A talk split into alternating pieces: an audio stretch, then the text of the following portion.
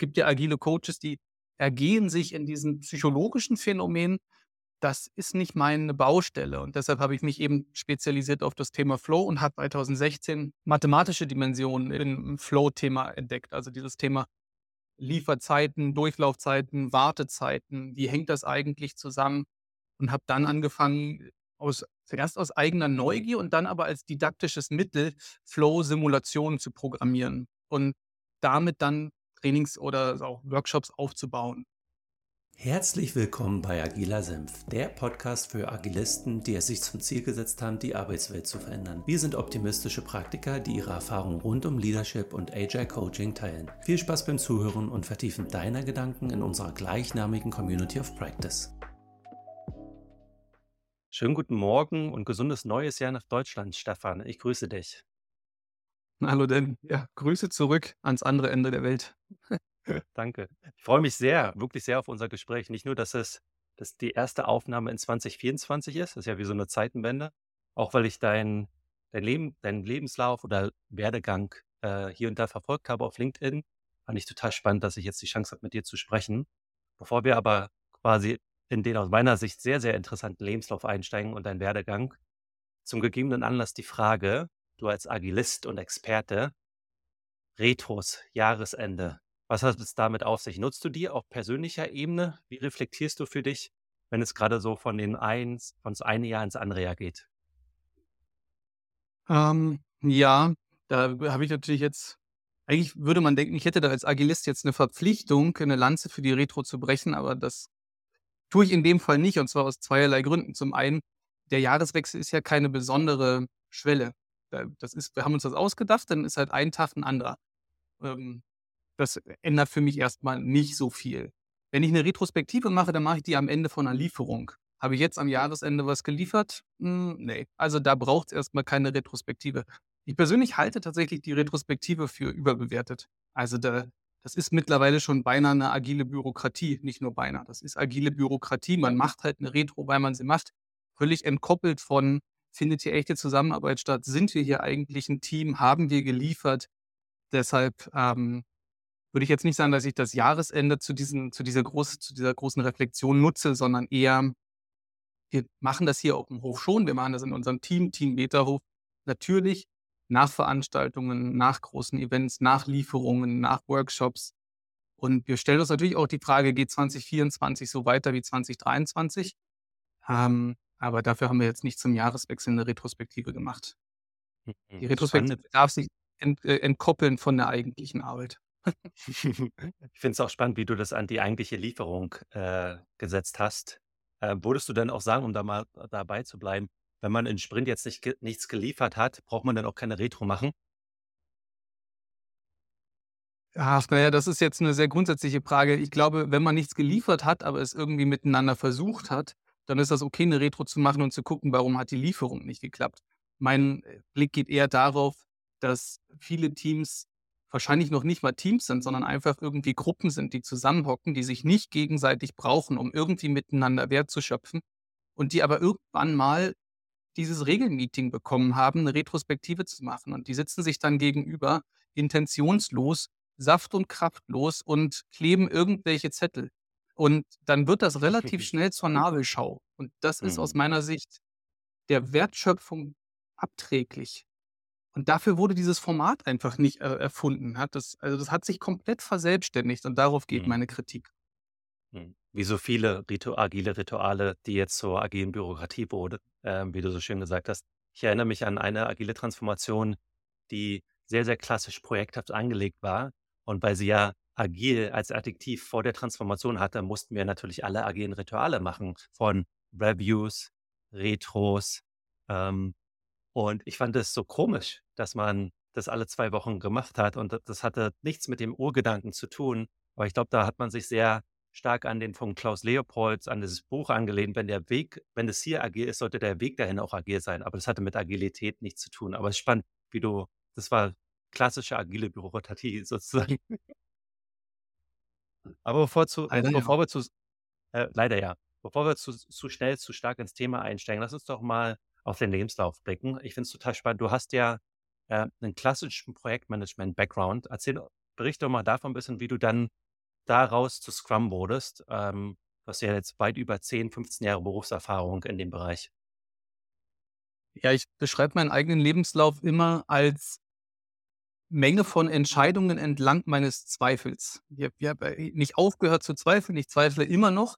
Und die Frage war immer, ist das wirklich der richtige Weg? Ist also nicht für mich persönlich, sondern so, wie wir jetzt gerade arbeiten.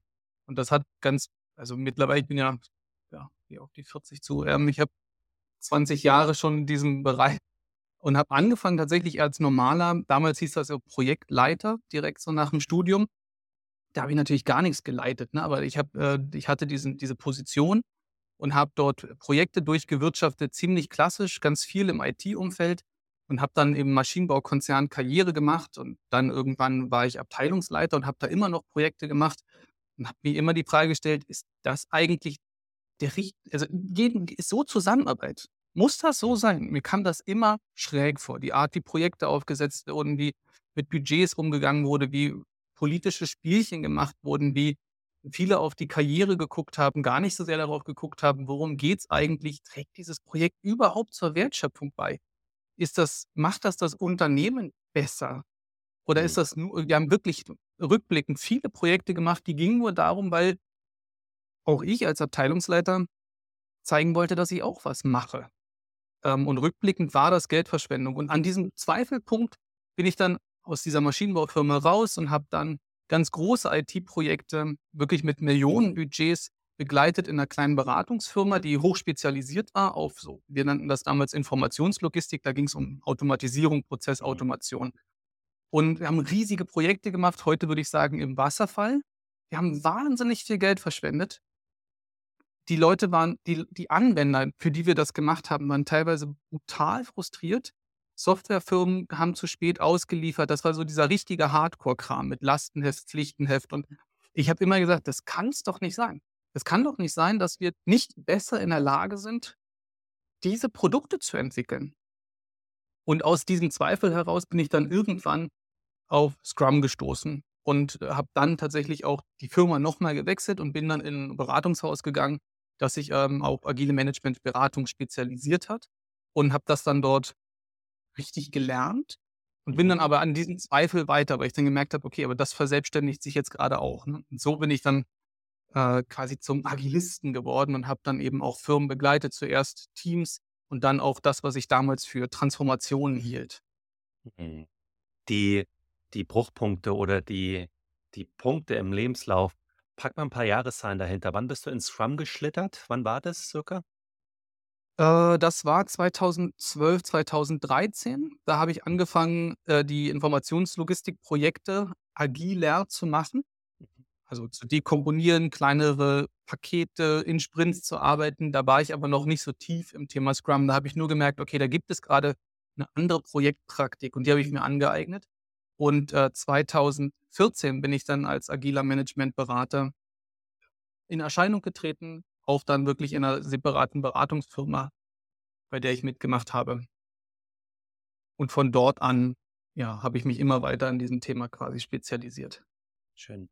Und meine Aufmerksamkeit, zumindest auf LinkedIn, hast du in den letzten Jahren, ich glaube so vor, vor so drei Jahren, ähm, erreicht, indem du sehr viel über Fluss und Arbeitsfluss gesprochen hast. Also da kam dann auch ein natürlicher oder natürliche Weiterentwicklung von Scrum zu Kanban, zur Flussdenke, nehme ich mal an, bei dir irgendwann auch im, im Lebenslauf, im, im Werdegang einher. Ja, genau. Ich habe das im, ich habe versucht, die Essenz von, von agiler Arbeit für mich rauszubekommen, weil ich immer gedacht habe, wir machen auch bei dem Thema Agilität einen Riesenfass auf, ein totales Bromborium, zünden überall Nebelkerzen und ich habe mich immer gefragt, was ist die Essenz? Wie kriegen wir die Wertschöpfung eigentlich besser hin? Und da ist das Thema Flow ein ganz wesentlicher Aspekt. Das liegt auch meinem Naturell. Ich bin eben ein sehr sachorientierter, nüchterner Typ und mir hat diese, diese Metrikorientierung damals gut gefallen. Mir hat diese Fokussierung auf das Liefern gut gefallen. Ähm, ich habe diese ganzen psychosozialen Dimensionen wollte ich nicht so gerne beraten. Das fand ich einfach nicht so spannend. Es gibt ja agile Coaches, die ergehen sich in diesen psychologischen Phänomenen. das ist nicht meine Baustelle. Und deshalb habe ich mich eben spezialisiert auf das Thema Flow und habe irgendwann ähm, 2015, 2016 mathematische Dimensionen in der im Flow-Thema entdeckt. Also dieses Thema Lieferzeiten, Durchlaufzeiten, Wartezeiten, wie hängt das eigentlich zusammen? Und habe dann angefangen, aus, zuerst aus eigener Neugier und dann aber als didaktisches Mittel Flow-Simulationen zu programmieren und damit dann Trainings oder auch Workshops aufzubauen. Guckt euch das mal an. So sieht das aus, wenn keine Ahnung, ne, wenn man früh startet, so sieht das aus, wenn man spät startet, so sieht das aus, wenn man mit einem Work in Progress arbeitet, so sieht das aus, wenn man Drum Buffer Rope ansetzt, also aus dem Lean Management, aus, dem, aus der Engpass-Theorie entlehnt. So könntet ihr dann arbeiten. Und dann habe ich eben im Grunde genommen drei Teams gegeneinander oder drei Unternehmen, je nachdem, wie groß man die Simulation gemacht hat, antreten lassen. Und mein Cliffhanger war, oder mein, mein, so mein Twist war immer zu sagen, das ist dasselbe Unternehmen, das ist dasselbe Team, aber es hat eine andere Policy zum Starten von Projekten. Und das war dann der Aufhänger, um in den Workshops tiefer einzusteigen. Und darüber habe ich dann angefangen auch zu schreiben und kleinere Videos zu veröffentlichen. Und genau, dann wurde das auch ein kleines bisschen öffentlicher, genau. Stefan, danke fürs Teilen, Stefan. Die, was waren so Erkenntnisse? Ähm, an wen waren vielleicht, bevor du die Frage beantwortest, wer war so die Zielgruppe? War es das klassische Management, die Geschäftsführung ähm, oder Teams vom Product Owner mit dem Team? und vielleicht auf, auf den jeweiligen Ebenen, was waren so klassische Erkenntnisse, die die Leute in solchen Workshops gesammelt haben? Der, die Hintergrund meiner Frage ist, weil ich habe das mal in, einer, äh, in einem QPA gemacht, in einem Quarterly Business Review, wo wir, ähm, ich glaube, das erste Jahr war durch. Das war, wir sind ein QBA vor dem Annual Business Review sozusagen und wussten schon, das System ist zu voll. Das nächste Jahr, das System ist immer noch zu voll wir schaffen es immer noch nicht, Last aus dem System rauszunehmen. Wir haben es auch nicht geschafft, mathematisch zu zeigen, wie viel Last das System überhaupt heben kann. Das, wir reden hier über 1000 Menschen mit 18 Tribes ähm, und über 100 Squads. Ja, also war schwer, das zu messen. Oder zumindest hatten wir nicht die Fähigkeit, das zu messen. Und wir wussten aber, wir, wir mussten irgendwas verändern in der wie, wie Menschen das System verstehen. Und dann hatte ein Coach die Idee gehabt, der kam dann auch neu in das Unternehmen, der hatte Flight-Level-Hintergrund, hat gesagt, komm, lass doch mal Schiffe halten. Und dann einer der seniorigen Anführer, ich glaube, das war vielleicht sogar Heiko, mit dem ich die Podcast mache, hat gesagt, vielleicht machen wir einfach mal Schiffe halten mit dem ganzen Vorstand und den Tripleats. Ne? Und in dem Moment haben die alle so, wow, krass. Am Verhalten hat sich aber nichts geändert. In dem Moment war es erstmal so eine Erleuchtung, aber eine wirkliche Verhaltensänderung hat dann nicht stattgefunden. Und all das von dir beschriebene, was du aus der Projektmanagementzeit hattest, hat, habe ich dann wiedergefunden. Egos, Budgets, geht nur um mich und, und, und. Aber was waren so ja. Erkenntnisse, die du, die deine Teams sammeln durften und vielleicht auch deine erleuchtenden Momente, die dann daraus entstanden sind? Hm. Also ich glaube, die Erkenntnisse sind dieselben gewesen wie beim Schiffefalten, nur mit dem Unterschied, dass ich in meinen Workshops und in den Offsites und in meiner Begleitung vermeide zu appellieren. Und ich glaube, das passiert bei diesen Simulationen ganz häufig. Man kriegt dann so ein Ergebnis und sagt, guck mal, es könnte alles so einfach sein, verhaltet euch nur anders. Hm. Und das ist tatsächlich absurd. Also das zu glauben, dass das funktioniert, ist aus meiner Sicht absurd, weil die Menschen verhalten sich ja zweckmäßig. Also braucht es den nächsten Schritt die Frage, warum ist das Verhalten zweckmäßig? Also warum verhalten sich die Menschen egozentriert? Warum sind ihre eigenen Projekte wichtiger als die anderen? Ja, vielleicht, weil sie incentiviert sind, vielleicht, weil sie Boni bekommen, vielleicht, weil sie gerne aufsteigen wollen, wissen wir doch nicht, ist aber wichtig für die Fragestellung. Und da mhm. hilft das Schiffeshalten, das hilft wahrscheinlich gar nicht, weil die Leute ja nicht dumm sind. Ja, die, die können sich das auch logisch erschließen. Was aber spannend ist, ist zu sagen, welche Strukturen verhindern systematisch, dass wir in den Flow kommen. Und die Schlüsselerkenntnis da ist, dass das zu frühe Starten Multitasking verursacht. Und dann haben wir den ganzen Rattenschwanz von negativen Konsequenzen bis hin zu ganz langen Durchlaufzeiten, schlechtem Feedback, schlechten, schlechter Kundenresonanz im System. Aber es gibt nur eine einzige Situation, einen einzigen Moment, in dem man diese Überlast verhindern kann. Und das ist beim Initiieren von Projekten. Mhm. Du hast gerade gesagt, wer sollte das hören? Mit wem habe ich diese? Veranstaltungen gemacht und mit wem mache ich die auch heute noch? Das sind Menschen, die Projekte initiieren dürfen. Also das Mhm. sind halt Leute, die diese Projekte auf die Rampe schieben, die sie mit Geld versorgen, die sagen, da darf sich ein Team drum kümmern, weil sie das Thema Timing anders verstehen müssen und weil sie ihre Launch-Strukturen, mit denen Projekte aufgesetzt werden, anpassen müssen. Das geht gar nicht anders. Also muss strukturell die, die die Frage nach der Macht zum Starten eines Projekts und zum Timing des Startens eines Projekts muss strukturell anders organisiert werden. Es braucht andere Regeln, andere Vereinbarungen, andere Policies, andere Meetings, andere Anreizsysteme. Da- Das geht gar nicht anders, weil die Menschen sich sonst genau so verhalten werden, wie sie sich vorher verhalten haben, weil ja das Umsystem sich außerhalb dieses Workshop-Raums überhaupt nicht verändert hat. Und dann finde ich es auch unlauter, den Kollegen dann einen Vorwurf zu machen. Die verhalten sich ja genauso zweckmäßig wie vorher. Absolut. Was meinst du mit später starten? Entschuldige bitte die Kurzunterbrechung. Wir möchten dich in unsere gleichnamige Community of Practice einladen, die Agilisten einen sicheren Ort bietet, an dem sie Kontakte knüpfen, ihre Erfahrungen austauschen, spezifische Probleme lösen und mit und voneinander lernen können. Unsere Community findest du unter school.com slash agila-senf. Link in den Shownotes. Und nun geht es weiter in der Podcast. Vielen Dank fürs Zuhören. Viele Projekte werden ja initiiert. Da gibt es dann Planungsvorhaben und dann muss irgendwas Kick-Off-Workshop geresearched und ja. Genau, und das ist im Grunde genommen ja schon der das Projekt an sich. Dafür bindet man in der Regel dieselben Personen im Unternehmen, wie man sie für die Umsetzung braucht. Also so 'n Klassiker, braucht man dann irgendwie den Senior Developer, der erst mal 'n Research macht, um rauszukriegen, ist das überhaupt schaffbar? Und dann wird manchmal auch noch eine Schätzung verlangt und all so 'n Unsinn. Und das ist schon die Arbeit. Das wird von den Planern ignoriert, dass das bereits die Arbeit ist. Wahrscheinlich sogar die schwierigste Arbeit von allem. Die technische Umsetzung ist bei vielen Softwareprojekten in der Regel Handwerk. Aber rauszufinden, was gilt es eigentlich zu tun? Welche technischen Komponenten müssen modifiziert werden? Welche Abhängigkeiten gibt es? Welche Teams sind zu involvieren? Das ist die Arbeit. Und das heißt also, im Grunde genommen ist das späte Starten die Notwendigkeit, sich zurückzuhalten bei der Befassung mit Projekten. Und das geht so lange nicht gut, wie man Denken und Handeln voneinander trennt.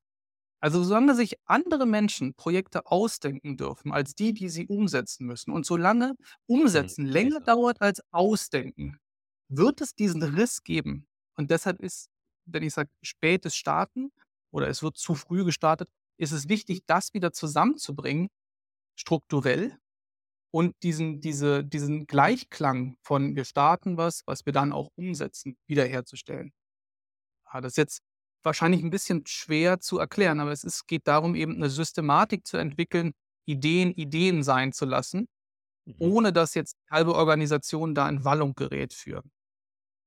Das ist Vielleicht strukturell ist das ist das voraussetzungsvoll, ne? Klar, da sind ein paar Dinge zu ändern. Ähm, ich hatte meine Firma begleitet, da wurden die Projektmanager intensiviert. Also, sie haben tatsächlich einen Bonus bekommen, wenn sie Ideen gelauncht haben. Diese und diese Unternehmung war chronisch unzuverlässig. Und es wow. gab 'n massiven Vorwurf an die Entwicklungsteams, warum sie so unzuverlässig sind. Da gab's dann irgendwann das die Forderung des Commitments zum Commitment. Also, das man hat quasi versucht, das Symptom mit dem Symptom auszutreiben. Und dann wundert mich kann mich das gar nicht wundern, ne, wenn, äh, Mhm. die Idee an sich bereits die Lieferung für die eine Seite der Organisation ist, dann wird die andere Organisation permanent im Multitasking landen. Mhm. Und das sehen wir also, ich will jetzt nicht für alle sprechen, aber ich kann ja nur von aus meinem Erfahrungsschatz sprechen, plus engster Freunden oder Kollegen, sehen wir in den Fällen überall, dass sich ein Management was ausdenkt, äh, Businesspläne schreibt oder bei agilen Transformationen, auf die ich ja gleich noch mal zu sprechen kommen will. Was kommt eigentlich warum diese agilen Transformationen nicht wirklich erfolgreich sind oder irgendwie keine Traktion bekommen im Unternehmen? Das fände ich noch mal 'ne spannende Frage. Aber was ich da sehe, ist ja oftmals 'ne 'n beratergetriebener Prozess, ein Projekt, äh, wo dann was gelauncht wird. Und auf dem Weg dahin involviert man nicht mehr alle, sondern das sind einige wenige. Äh, jetzt machen wir noch eine Vision und eine Mission pro Squad und machen das in 'n Steckbrief auf eine PowerPoint. Jetzt wissen die ja, was die zu tun haben. Ähm, dann hauen wir da noch einen Scrum Master und 'n agilen Coach mit rein, der macht dann schon das Teamgefühl und die eigentlich feststehende Vision dürfen sie dann noch selber erarbeiten, aber eigentlich steht sie ja schon fest. Da haben ja Berater mit ein paar aus dem Management beschrieben. Ähm, ist ja 'n 'n bisschen so, was du beschreibst. Aber auf was ich noch hinaus wollte, aber mach gerne noch, ein, noch eine Notiz zu dem, was ich gerade gesagt habe, wenn dir was dazu einfällt.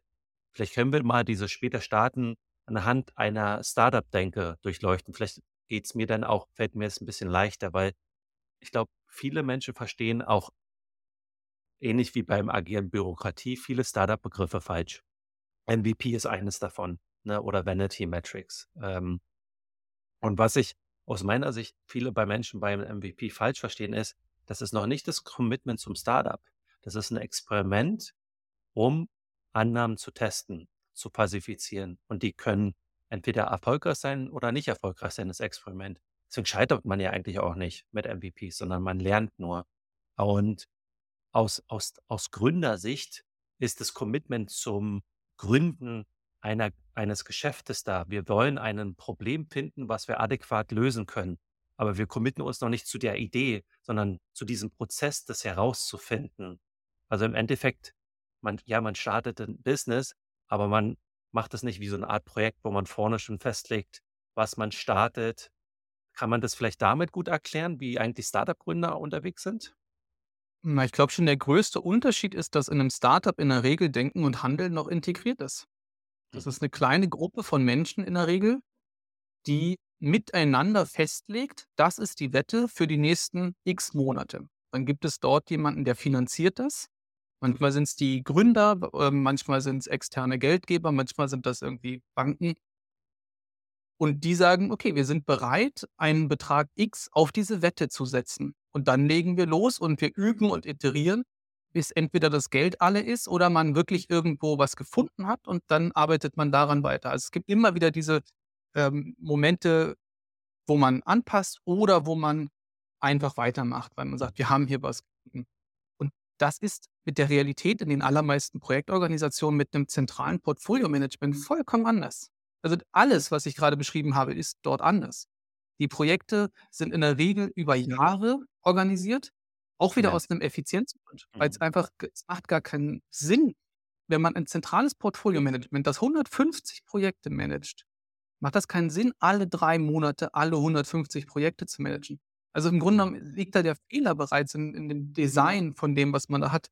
Das ist irgendwann so groß, dass man es seltener machen muss.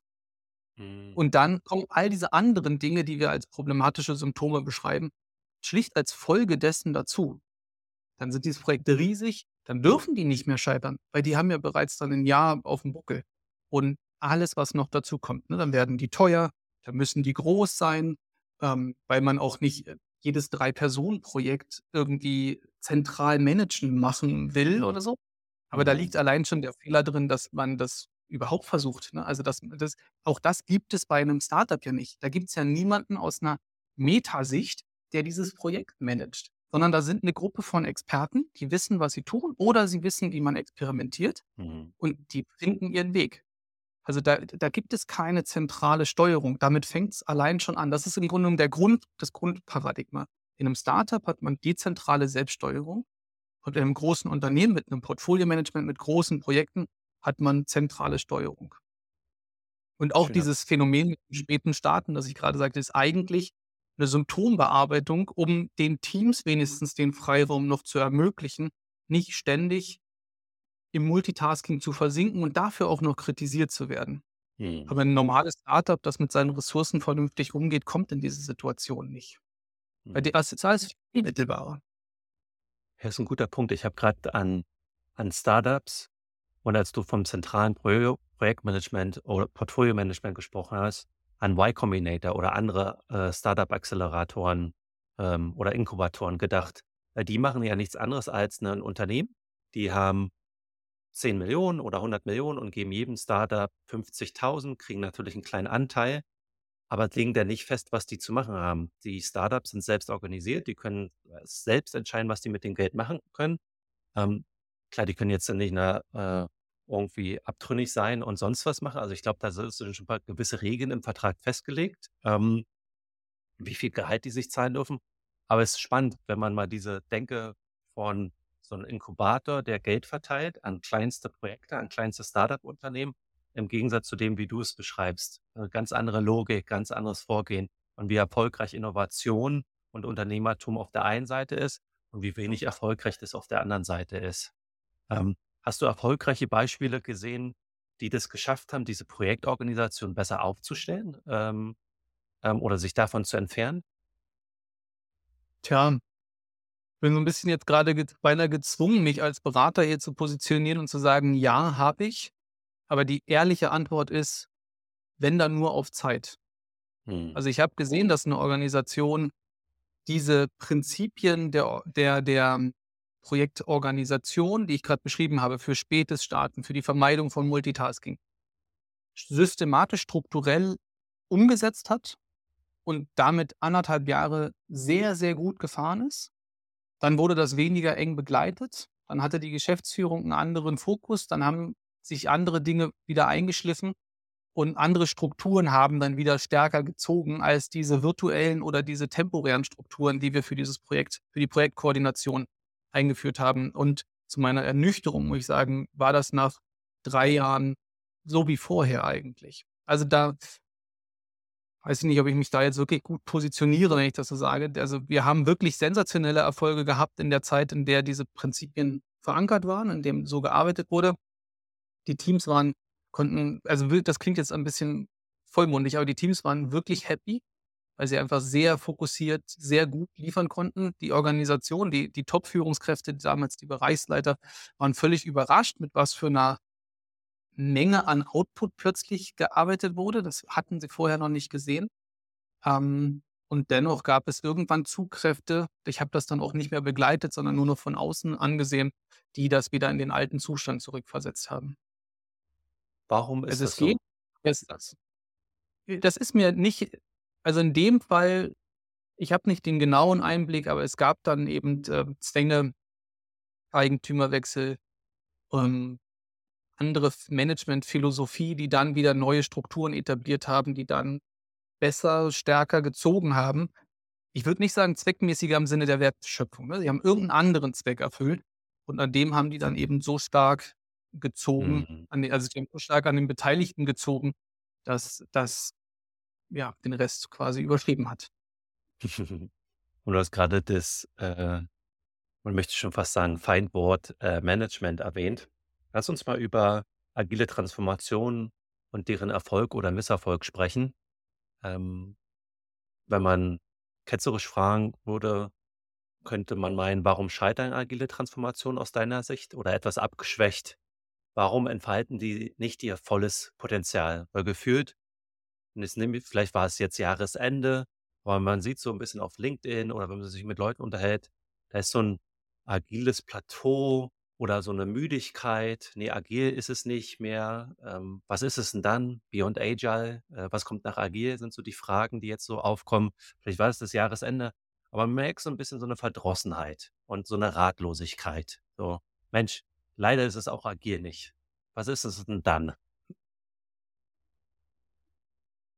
Ich würde die Frage noch mal anders formulieren: Welches Problem gilt es denn zu lösen? Also, wir die ganze agile Blase hat sich so sehr auch wieder auf das Agile an sich verschossen, dass diese Frage aus dem Blick geraten ist. Agilität war ja irgendwann mal eine Antwort auf eine Frage. Mittlerweile ist Agilität zum Selbstzweck geworden. Mhm. Also, die Frage zurück: Welches Problem galt es denn damals zu lösen? Und ich fange jetzt nicht an mit, ähm, dass die Entwickler mehr Freiraum zum Arbeiten wollten oder so, sondern als das anfing, sich selbst zu beschleunigen, dann gab es damit die verbundene Hoffnung, die Wertschöpfungsfähigkeit, die Anpassungsfähigkeit, die Kundenorientierung großer Organisationen oder von Organisationen zu verbessern. Kleine Organisationen sind per Definition agil. Deshalb wurde da ja auch viel reingeschaut und versucht zu verstehen. Leider führte das zu eben viel Cargo-Kult. Man hat dann ganz viele Praktiken und Methoden und Tools kopiert, aber das, warum Transformationen dann scheitern, ist, weil das Management-Paradigma an sich, das Paradigma der zentralen Steuerung, der Überunterordnung, der Einmischung der formellen Struktur in die Wertschöpfungsstruktur, weil dieses Paradigma nicht überwunden wurde. Und deshalb konnte die Agilität konsequenterweise nicht zur Wertschöpfung in dem Maß beitragen, wie das eigentlich bei kleineren Unternehmen ganz natürlich passieren würde. Und darüber gab es dann ganz viel Enttäuschung bei den Leuten, die große Transformationen veranlasst haben. Das war ja auch teuer. Das war ein gigantisches Beratungsbusiness. Absolut. Und das ist konsequent, wenn sich dieses Investment nicht auszahlt, dass man dann dieses Thema auch wieder abbläst oder einschlafen lässt. Ich glaube, häufig wird das eben versanden gelassen. Also es ist jetzt nicht, dass man irgendwie sagt, wir brechen Agilität ab. Das sagt jetzt niemand so, sondern einige sagen, wir sind jetzt agil und andere lassen es einfach einschlafen und bringen andere Themen stärker in den Vordergrund. Und ich glaube, warum das jetzt äh, im Social Web so laut wird, ist, weil ganz viele Menschen, die mit viel Werf und auch, glaube ich, einer guten Absicht in diese Positionen eingestiegen sind, Scrum Master, Coaches, Product Owner, die haben jetzt alle gesehen, dass sie im Kern nichts verändert haben. Und die sind einfach müde, immer wieder das Gleiche zu machen, ohne was zu bewirken. Und das ist eine gute Reaktion, das ist eine vernünftige Reaktion, das ist auch eine sehr menschliche Reaktion. Dass der, der Rückschluss ist aus meiner Sicht aber unzulässig zu sagen, dass agil tot ist.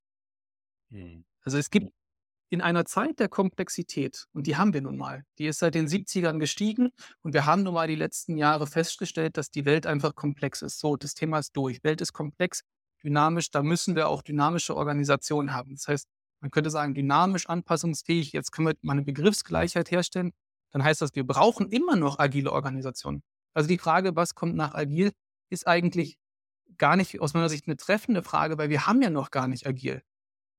Alle Organisationen, die sich auf den Weg gemacht haben, agil zu transformieren, sind nicht agil.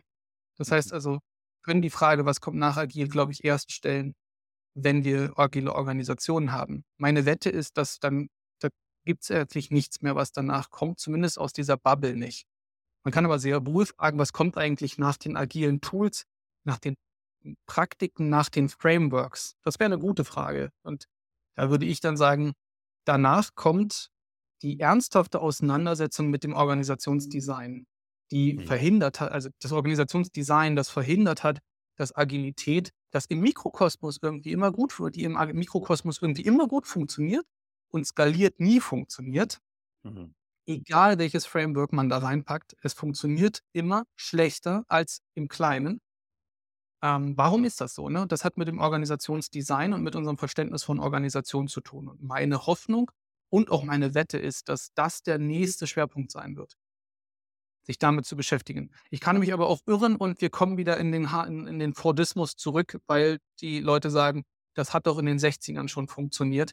Dann werden wir 20 Jahre ähm, des Unternehmensniedergangs beobachten und dann beginnt die nächste Welle von Agilität mit neuen Beratern. Also auch das könnte sein. Wenn ich was mir wünschen würde, würde ich sagen, wir fangen jetzt an, uns ernsthaft mit der Organisationsstruktur auseinanderzusetzen.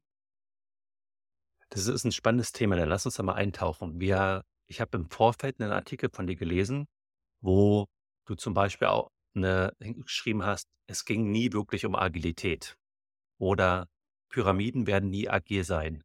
Das verknüpft mit dem Organisationsdesign. Vielleicht können wir mal beide Statements auseinandernehmen. Was meinst du damit? Vielleicht fangen wir mal mit dem ersten an, dass es nie wirklich um Agilität ging. Ähm, also es ging aus meiner Sicht nie wirklich, das ist das, was ich meinte mit dem Selbstzweck. Also es, äh, Agilität hatte sich verselbstständigt und dann ging es plötzlich nur noch darum, haben wir diese ganzen Positionen. Man sagte immer Rollen, aber eigentlich sind ja Positionen geschaffen worden. Rollen sind Begriffe aus der Wertschöpfung. Rollen sind fluide. Menschen nehmen sich Rollen. Was man aber getan hat in einem Management-Paradigma, ist Positionen zu schaffen. Du bist jetzt Product Owner. Das kannst Coach. oder nicht. So, und also da hat sich plötzlich ein System etabliert äh, von, von auch wieder, und ich war Teil des Problems. Ich kann da, glaube ich, so gut drüber sprechen, weil ich das genau so auch verkauft habe. Das war Teil der mhm. Managementberatung, mit der Scrum-Bibel unter dem Arm in die Firmen zu gehen und zu sagen, ihr macht das hier alle falsch äh, das muss so und so und so und so gemacht werden. Und da hatte sich dann, da, deshalb sage ich, es ging nie um die Agilität eigentlich, weil sich das verselbstständigt hat. Es, eigentlich hätte die Frage sein müssen, wie können wir hier auf der Grundlage von agilen Prämissen die Wertschöpfung verbessern? Aber ich war damals nicht zu dieser Frage in der Lage, war aber sehr wohl in der Lage, den Scrum Guide vorzulesen. So. Hm. Und äh, das, also ich will jetzt nicht in, in das Beraterbashing einsteigen. Es ist einfach ein lukratives Geschäft. Das will ich gar nicht verhehlen. Ja, das erzeugt schon auch einen Sog.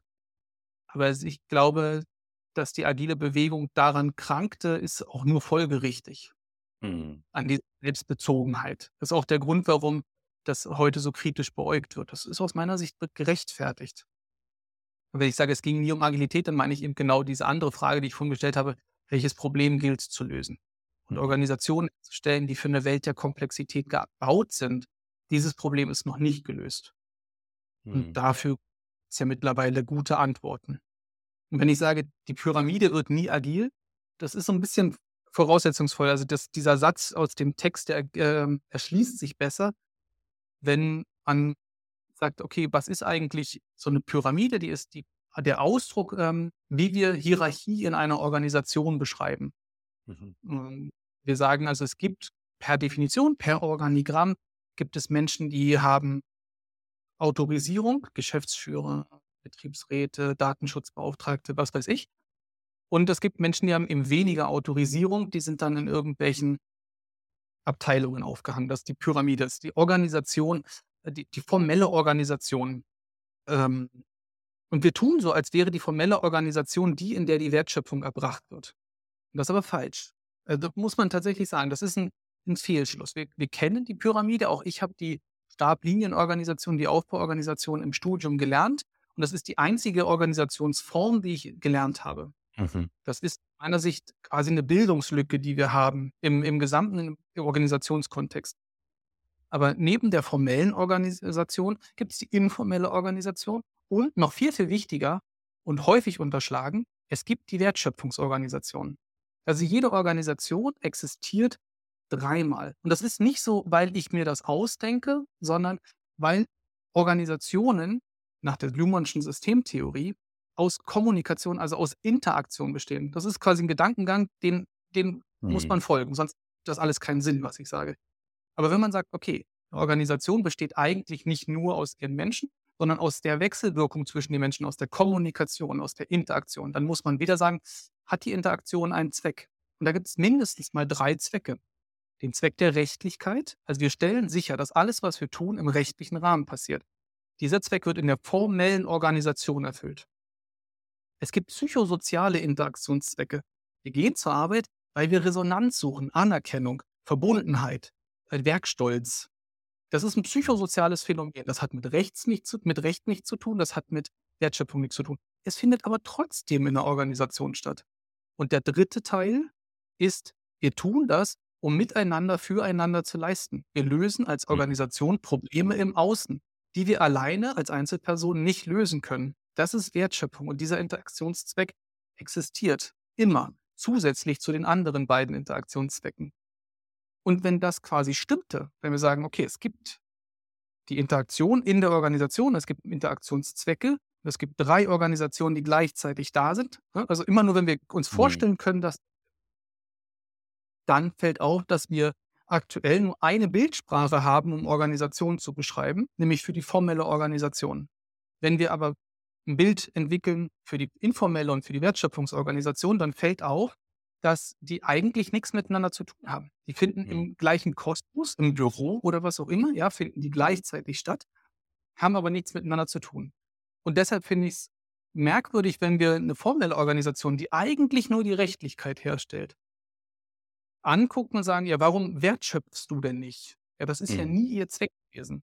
Aber weil wir nicht wussten, wie wir Wertschöpfung gut visualisieren, wie wir sie gestalten, hat die formelle Struktur das übernommen. Andere Mhm. Organisationen, weil bei Mhm. oder so, da übernimmt die informelle Struktur diesen Wertschöpfungsteil. Das ist aber auch nicht gesund, ja, wenn man alles ins quasi ins Freundschaftliche hineinzieht. Das ist ja eine total volatile Geschichte. Und ähm, ja, in dem Buch habe ich eben gesch- oder in diesem Text habe ich geschrieben, dass die Pyramide eben nicht wertschöpft und äh, deshalb da eben auch nichts mit Agilität zu tun hat, weil Agilität nun mal ein Wertschöpfungsbegriff ist. Es Mhm. geht nicht um rechtliche Agilität. Das, darum ging es nie. Es ging darum, für Kunden besser, schneller zu leisten. Das ist eine Fragestellung aus der Wertschöpfungsorganisation, die in der formellen Organisation beantworten zu wollen. Ich hoffe, das scheint nach meinem kurzen Aus Exkurs hier tatsächlich unlogisch. Mhm. Aber Und man sieht ja auch die andere Kram vorher auch schon so quasi mitgedacht wurde. äh, und ich finde, das sieht man ja oft auch und Berater werden sich jetzt selber ertappen, ähm, und vor allem auch Manager, die in 'nem Workshop „Ja, ja, ja“ sagen und dann nach dem Workshop sich anrufen: „Hey“ ne, und da fangen fangen dann so diese Interaktionen statt, ne, wo dann auf der Bühne wurde, ja, genau so machen wir es. Und dann findet die Hintertürabsprache und dann gibt es so eine Vorder- und eine Hinterbühne. Ähm, und ich glaube, die kennen wir alle, ohne dass sie explizit gemacht wird. Vieles ist auch unbewusst. Das sind, du hast so von Verhalten gesprochen. Ähm, man, man verhält sich ein, zweckgemäß ist. Vielleicht auch so, ich bin dem noch einen Gefallen schuldig oder ich will mit in dem seiner Karriere mitschwimmen. Ne? Also da sind unendlich viele Einflüsse, aber das kennen ja alle von uns. Das ist ne, so die Vorderbühne, die Absprachen und dann wundert man sich ein paar Monate oder Wochen später, manchmal einen Tag später, hä? Haben wir doch gestern gar nicht besprochen. Wo kommt denn jetzt diese Einigkeit her oder dies, diese Verpflichtung zu dem? Aha, da hat man abends wohl noch ein Bierchen getrunken und nochmal eine, eine andere Absprache getroffen. Und dass das passiert, ist eigentlich ein sehr guter Beweis dafür, dass die Wertschöpfungsstruktur in dieser Firma unsichtbar ist. Mhm. Weil erneut im Informellen, zwischen den Leuten im Privaten, im Persönlichen Fragestellungen der Wertschöpfung bearbeitet werden. Das ist zum einen total instabil, weil Freundschaften oder Beziehungen können ja auch zerbrechen. Dann entstehen Intrigen, die schaden plötzlich der Wertschöpfung. Aus einer unternehmerischen Sicht ist das riskant. Es ist aber eben auch nicht der effizienteste Weg, eine Organisation zu gestalten, ja, weil man sich ja darauf verlassen muss, dass Informationen in diesem ganzen Netzwerk schon irgendwie ihren Weg finden. Man kann das auch quasi auf gerader Strecke bekommen, indem man sagt, okay, wir designen Wertschöpfung.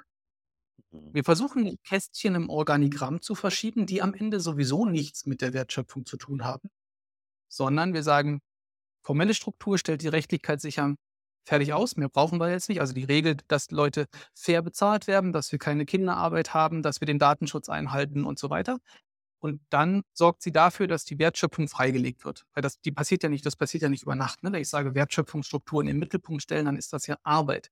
Das heißt, wir müssen Mhm. erstmal die Wertschöpfungsstruktur freilegen von all dem, was da drauf liegt, was keine Wertschöpfung ist, was du gerade als Hinterbühne, äh, also Mhm. wa- was quasi die Vorderbühne ist, ne? Also wo vorne Theater gespielt wird und auf der Hinterbühne findet dann Wertschöpfung statt.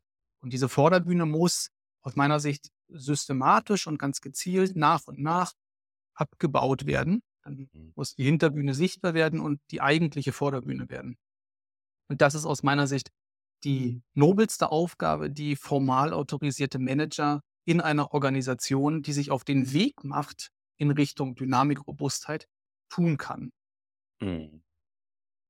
Bürokratie abschaffen, Wertschöpfungsstörungen verhindern, Regelungen, die im Grunde genommen wertschöpfungsverhindernd sind, entziehen ähm, und eben zentrale Steuerung abbauen und dezentrale Selbststeuerung zulassen. Mhm. Und dann wird man merken, sobald man einen einzigen Baustein wegnimmt, werden ganz, ganz viele Fragen plötzlich entstehen. Also man könnte zum Beispiel sagen, was ist denn so ein typisches zentrales Steuerungsinstrument? Budgets. So, und dann sagen wir, okay, dann schaffen wir Budgets ab. Fertig aus. Ist im Grunde genommen nur eine Entscheidung. Ja, hat man jetzt, kann man jetzt zum Jahreswechsel, kann man das entscheiden. Ab 1.1. gibt es keine Budgets mehr. Dazu braucht es nichts, außer der Geschäftsführer schreibt das in eine E-Mail an alle. Fertig aus. Dann ist das passiert. Aber dann passieren ziemlich spannende Fragen. Nämlich, ja, woher wissen denn jetzt die Teams, ob sie sich was leisten können oder nicht? Und dann müssen diese Fragen beantwortet werden.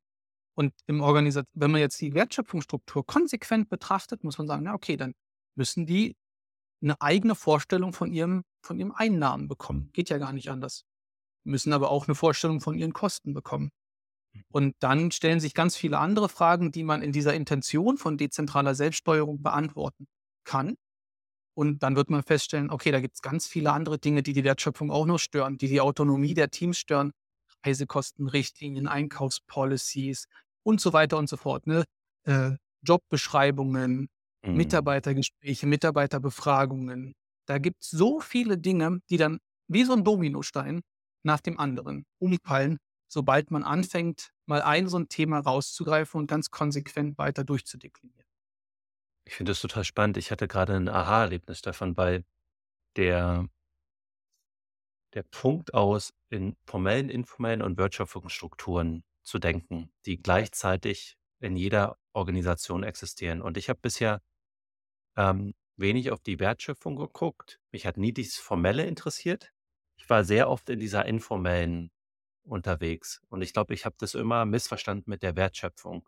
Weil da passiert ja gerade viel diese Wertschöpfung, diese Hinterbühnenabsprachen, die Und was ich dann festgestellt habe, ist, auch aus eigener Erfahrung, wo ich Teil des Problems war, ist, wenn man auf einmal Menschen führt, dann wird man Teil der Hinterbühne. Dann wird man Teil dieser Absprachen, dann wird man angerufen, hey, wie würdest du das machen?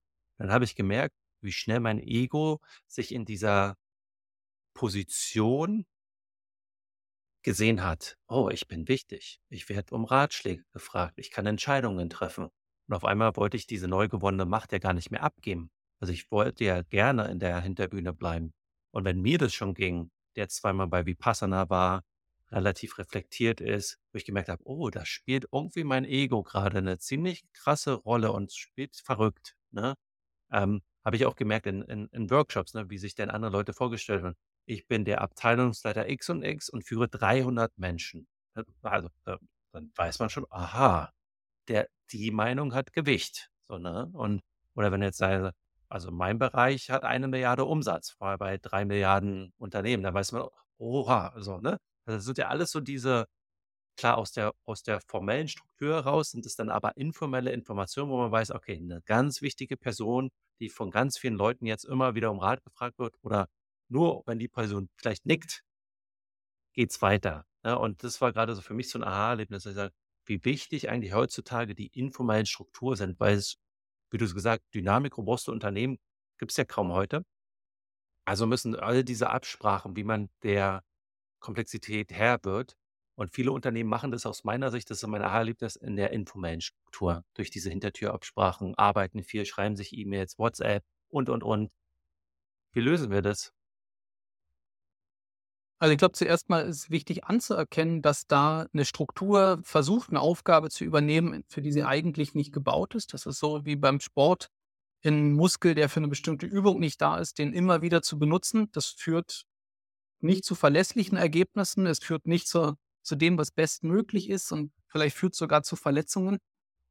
Ähm, wie kommen wir dahin? Ich glaube, also die allererste Arbeit, die man da machen muss, ist Bewusstseinsarbeit. Also nicht meiner Sicht nicht sofort zu sagen, was ist denn jetzt die richtige Lösung, sondern das mal einsinken zu lassen, dass das drei Strukturen sind. Das mal beobachten in der eigenen Organisation. Wie wird man das eigentlich sichtbar? Und sich auch klar zu machen, dass jede Struktur, das ist auch Bewusstseinsarbeit, eine eigene Quelle der Macht hat.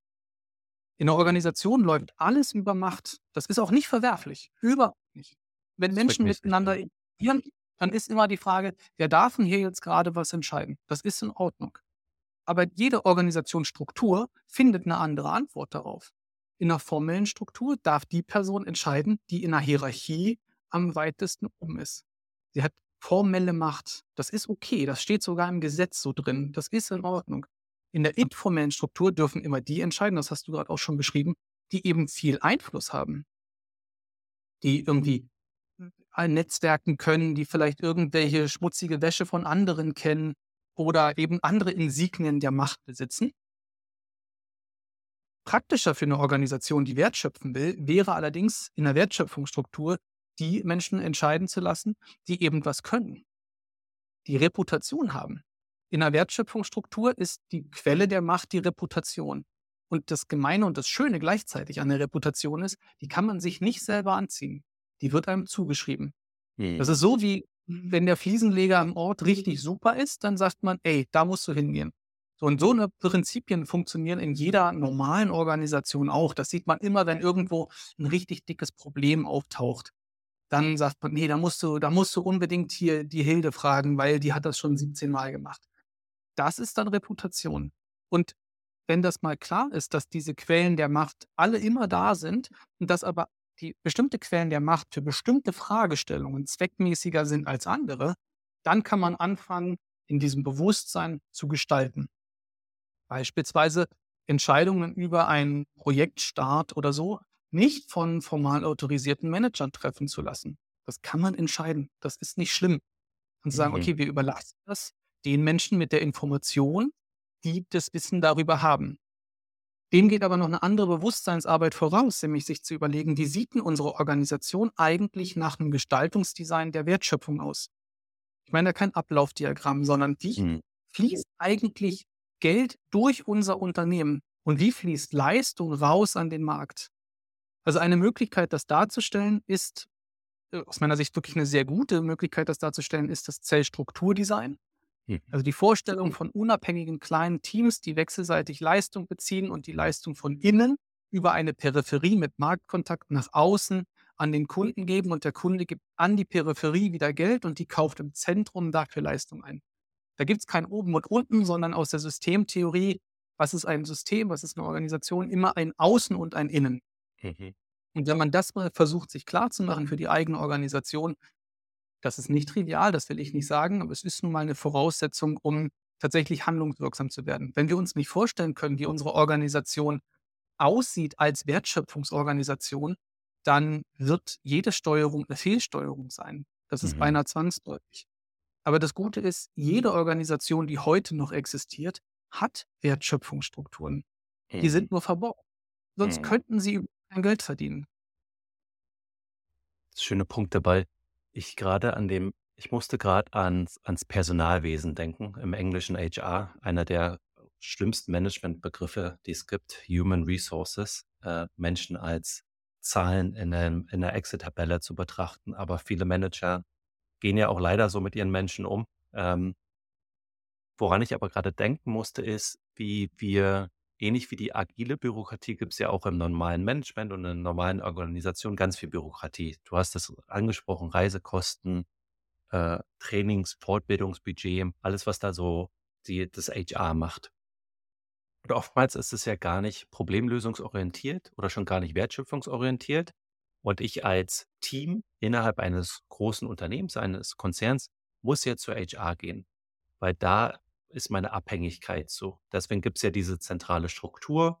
Ich pick mal das nur die raus. Man könnte jetzt auch Recht nehmen, Finanzen, jede zentrale Struktur kann man, glaube ich, da nehmen. Aber wenn ich dich richtig verstanden habe in den Zellstrukturdesign, könnte die Peripherie, also quasi die, die Einheiten, die am nächsten am Markt sind, können ja die Leistung von innen beziehen, aber oder auch von außen am Markt Genau. einkaufen, weil sie die Entscheidung treffen können, ist das marktgerecht, die interne Leistung, die innere Leistung sozusagen? Wenn nicht, hole ich sie mir halt am Markt, weil da kriege ich sie schneller, günstiger äh, als die interne Leistung. Ist das so ein bisschen, geht das in die richtige Genau. Richtung?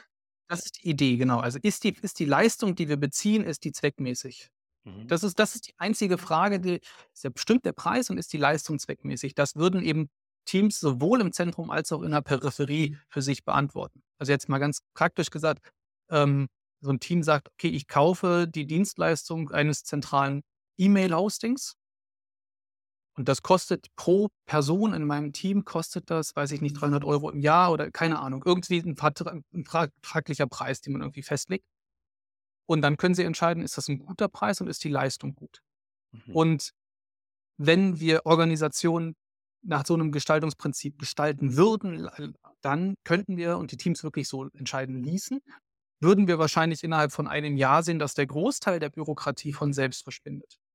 Das ist jetzt ein Gedankenexperiment, aber wenn wir unterstellen, dass die Menschen in den Teams leisten wollen, wenn wir unterstellen, dass sie gute Ergebnisse erzielen wollen, also auch ökonomisch gute Ergebnisse, ich habe keinen Grund, das nicht zu unterstellen, dann müssen sie ja schlechte Leistungen abwählen und gute Leistungen wählen. Das geht Mhm. gar nicht anders. Ihr habt keine andere Chance. Das ist auch nichts, was nur Manager können. Alle Menschen, die was leisten wollen, können diese Leistung erbringen. Oder beziehungsweise ich würde immer von Teams sprechen, weil am Ende organisieren die Teams das schon für sich. Und dann werden die die Frage bestellen, stellen. Wollen wir, keine Ahnung, 400 Euro für das Employee Survey pro Jahr ausgeben? Weiß ich nicht. Ich würde vermuten, sie sagen, nö. Sie werden für sich die Frage beantworten, wenn du jetzt gerade auf diese Personalleistungen guckst, sind wir bereit, 500 Euro für unsere Lohnabrechnung auszugeben? Ja, na klar, will ich doch nicht selber machen.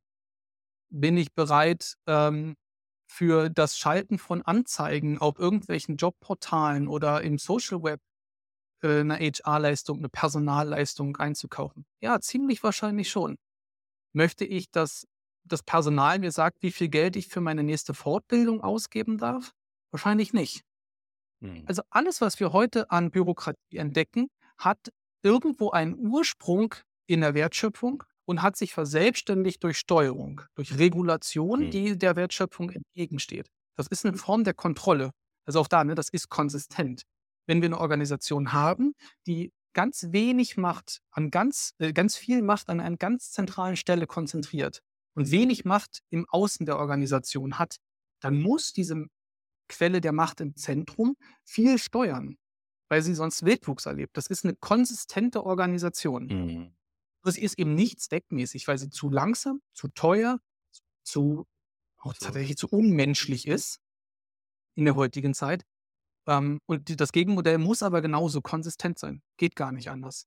Mhm. Und dann wird man sehen, dass die Wertschöpfung wieder sichtbar wird. Und das wird bei allen Bereichen, die wir heute als bürokratisch empfinden, wird das sichtbar werden. Du hast gerade Recht genannt. Da gibt es sicherlich ganz viel, wo wir sagen, oh, das verhindert eigentlich eher, dass Teams zusammenarbeiten können. Die Teams sind sich aber sehr wohl bewusst, dass eine gute Rechtsberatung einen Wert hat, wenn man Verträge aufsetzt oder wenn man vielleicht sogar mal einen Streit hat mit einem Kunden.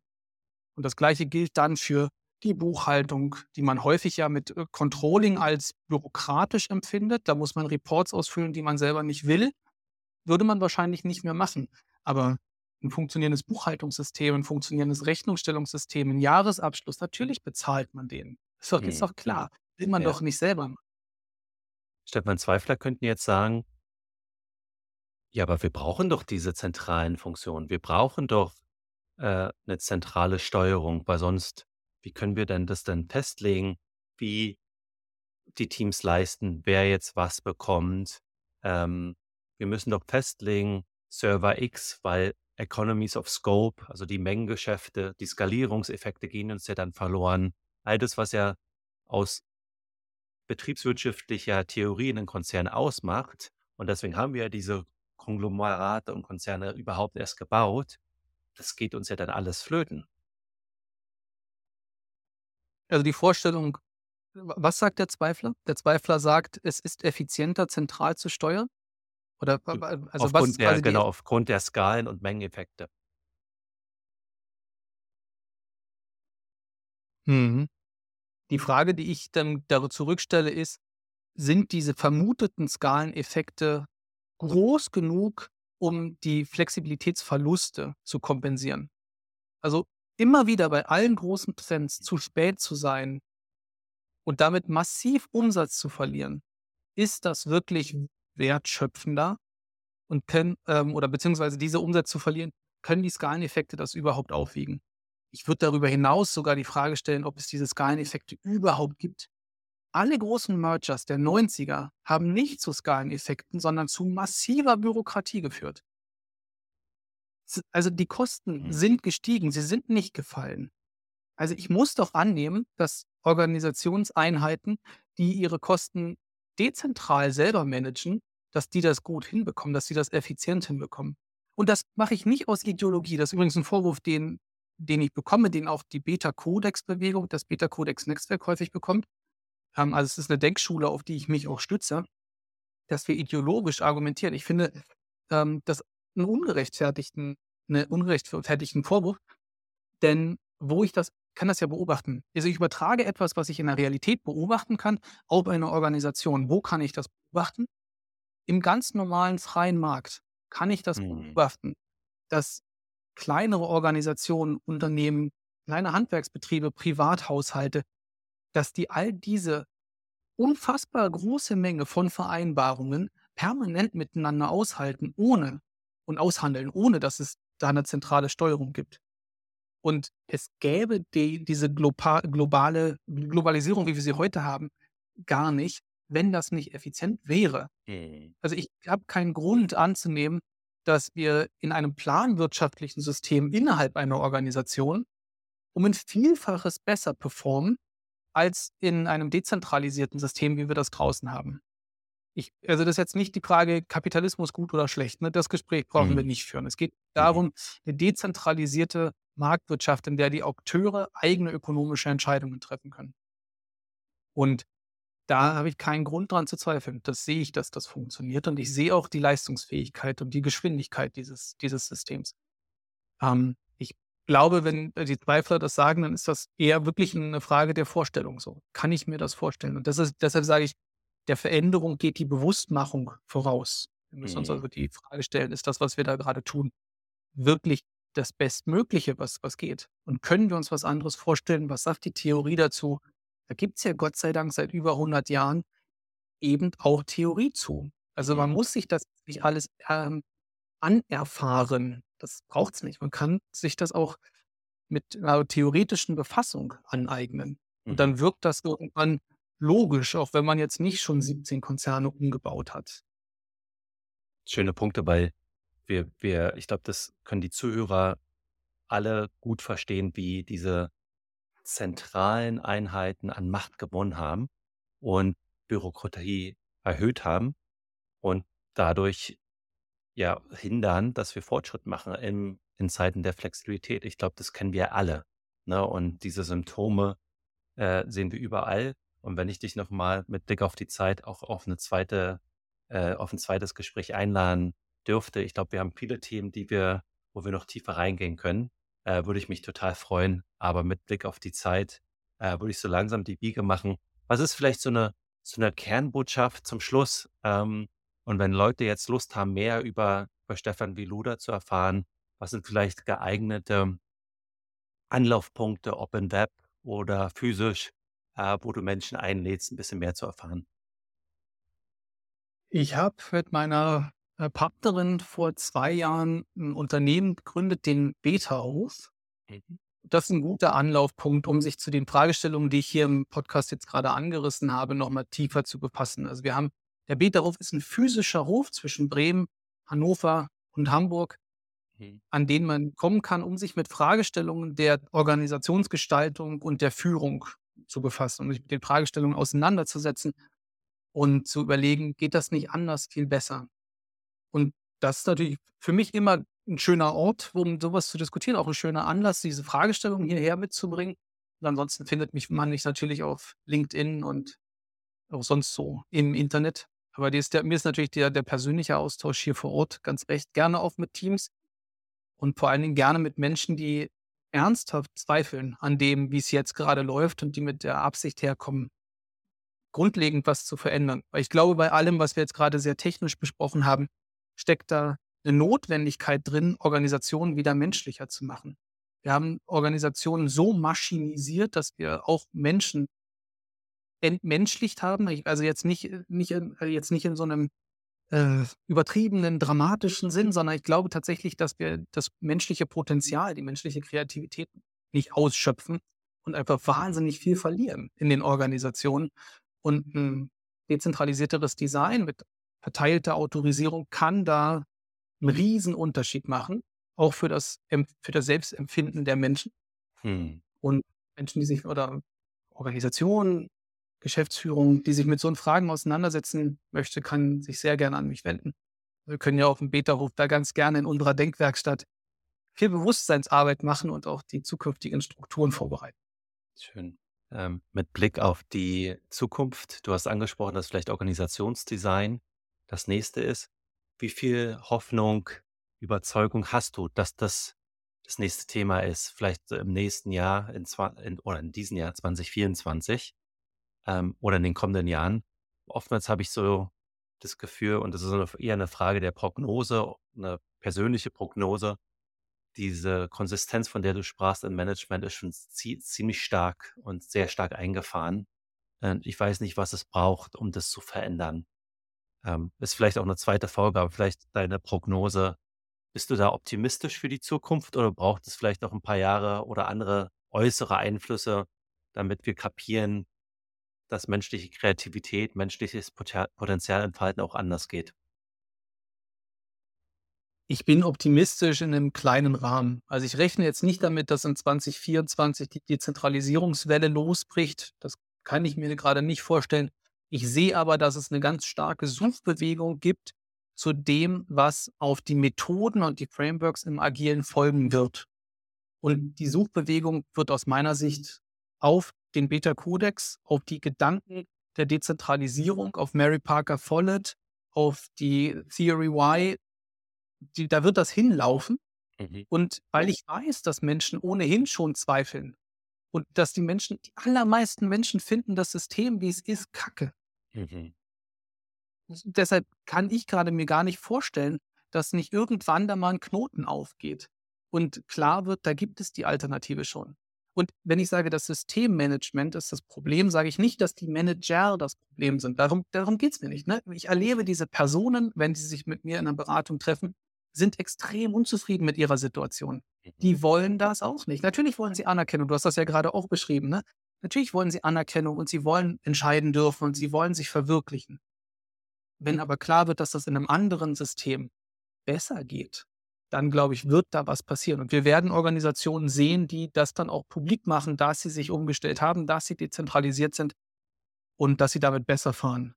Aber es ist auch keine Frage des Beispiels, sondern ich glaube, das ist eher eine Frage des jetzt dann wirklich konsequent sich mal mit dieser Theorie bewusst machen. Und da bin ich zuversichtlich, dass sich viele auf den Weg machen werden. Wir werden das aber jetzt nicht erleben, dass Volkswagen das jetzt plötzlich bekannt gibt. Hm. Ist es eine Frage der Generation auch? Also, dass jetzt eine neue Ja. Generation guck mal, wir beide gehen jetzt auf die 40 zu. So geht es jetzt vielen jungen Führungskräften. Ähm, schöpfst du da die Hoffnung raus? Das ist oftmals, wo ich die Hoffnung Nein, auch das herausnehme. nein, nein, das das wäre naiv. Es hat gar nichts mit einer Generation zu tun. Es würde ja unterstellen, dass diese Generation in einem anderen Kosmos zur Arbeit geht als die ältere Generation. Diese Unterstellung ist aus meiner Sicht nicht haltbar. Mhm. Wenn die junge Generation in die gleichen Organisationen geht wie ihre Eltern, dann verhalten sie sich auch genauso. Das ist zwangsläufig. Also die, die Menschen überwinden ja nicht die Strukturen, ähm, nur weil sie jünger sind. Wo, wo ich durchaus eine Vorstellung habe, ist, dass Menschen, die die Arbeit anders bewerten, die nicht mehr diesen kalvinistischen Arbeitsethos haben, stärker ins Zweifeln kommen, den Zweifel zulassen und dann sich vielleicht auf die Suchbewegung machen. Ich muss aber auch feststellen, dass viele junge Gründer sich dann in irgendwelchen esoterischen Blasen verlieren und die sind von der Wertschöpfung genauso weit entfernt wie die agile Bürokratie. Da ist auch keine Lösung zu erwarten.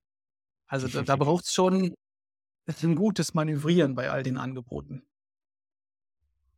Schöner Schlusspunkt, finde ich. Ähm, ob jetzt optimistisch oder nicht, das kann ja jeder für sich selber entscheiden. Äh, das, wie du sagst, ist ein Bewusstseinswerdensprozess. Ähm, ich glaube, wenn es hier und da ein bisschen technisch wurde, wir werden auch noch ein paar Bücher in die Shownotes packen. Viel von dem, von der Denkschule, du hast sie angesprochen, Beta-Codex kam, glaube ich, hier durch. Ähm, Bücher von Nils Pfleging, äh, Zellstrukturdesign, auf die man sich stützen kann, wenn man jetzt neugierig geworden ist. Da kann man reingucken, natürlich auf LinkedIn. Du beschreibst es äh, echt toll, wie ich finde, äh, mit, mit deinen eigenen Worten, äh, so wie heute auch in der Podcast. Von daher vielen, vielen lieben Dank, Stefan, dass du dir heute Morgen die Zeit genommen hast. Äh, ich nehme an, aus dem Beta-Hof ähm, genau. mit uns zu sprechen. Vielen Dank. Sehr gerne, hat mich gefreut. Danke, Danny. Bis demnächst. Danke. Vielen Dank, dass du bei Agila Senf dabei warst. Wenn dir diese Folge gefallen hat, wirst du auch in unseren anderen Folgen viele wertvolle Erkenntnisse finden. Abonniere jetzt unsere Podcasts und besuche agilasenf.de, um auf dem Laufenden zu bleiben und zusätzliche Ressourcen zu erhalten. Bleib agil und setze das Gelernte in die Tat um. Wir freuen uns darauf, dich in der nächsten Folge von Agila Senf wiederzusehen. Bis bald.